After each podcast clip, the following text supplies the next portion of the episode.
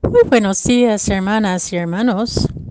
Hoy, miércoles del tiempo de Navidad, la primera lectura es del primer libro de San Juan, capítulo 2, versículo 29 al capítulo 3, versículo 6.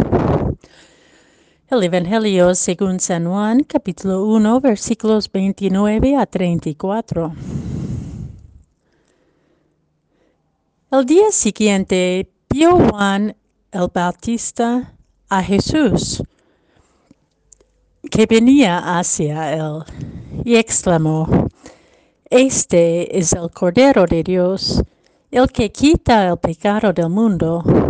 Este es aquel de quien yo he dicho, el que viene después de mí tiene precedencia sobre mí porque ya existía antes que yo.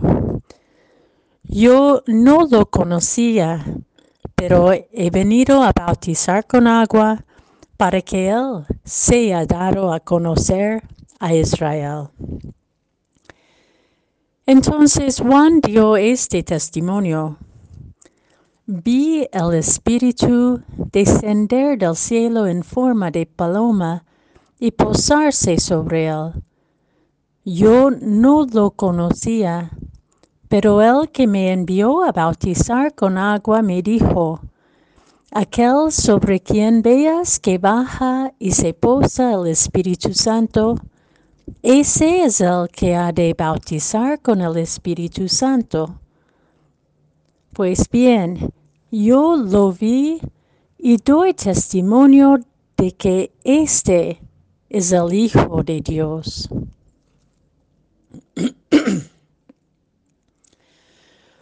El testimonio de Juan el Bautista en estos comienzos del Evangelio de San Juan resalta que ya ha comenzado un tiempo nuevo de Dios, donde la palabra que crea, recrea todo lo creado, pues es luz que brilla en las tinieblas. Ser testigo, dar testimonio de esta luz es consecuencia de poder discernir la presencia de Dios en y en medio del mundo. Esta mirada discernida de Juan el Bautista en el Evangelio de hoy le permite reconocer a Jesús como el Cordero de Dios que quita el pecado del mundo, de toda la humanidad, de todos los pueblos en todos los tiempos. Juan le reconoce no por haberle conocido antes, sino porque Juan preparó su corazón para que vea el Espíritu Santo bajar y permanecer sobre Jesús. Es su mirada corazonada que revela la identidad mesiánica de Jesús y es esta mirada que es su testimonio.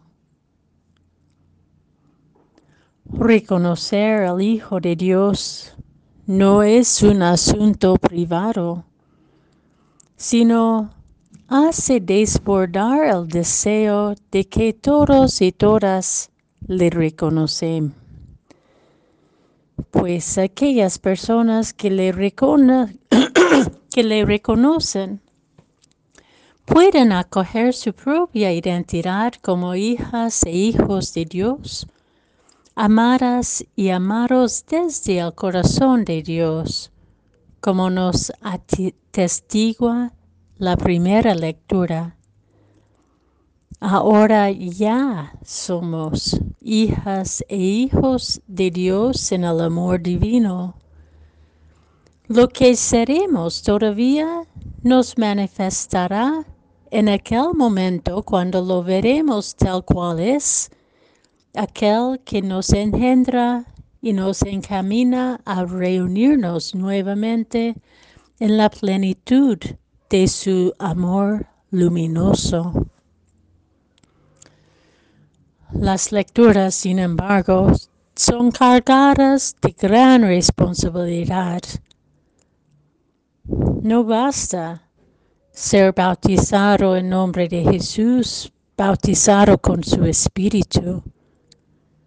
No basta pronunciar que creemos en Dios y en Dios con nosotros si no hacemos el trabajo de permanecer en Dios, practicar su justicia, hacer nuestro, hacer nuestra su identidad divina, sin apropiarnos de ella, sino dejándonos apropiar por ella.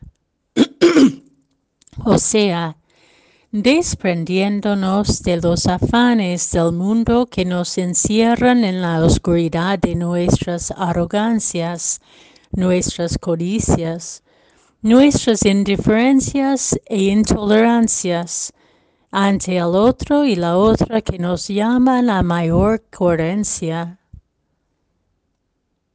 Poner la totalidad de nuestra esperanza en este Dios, que nos engendra y hace suyo,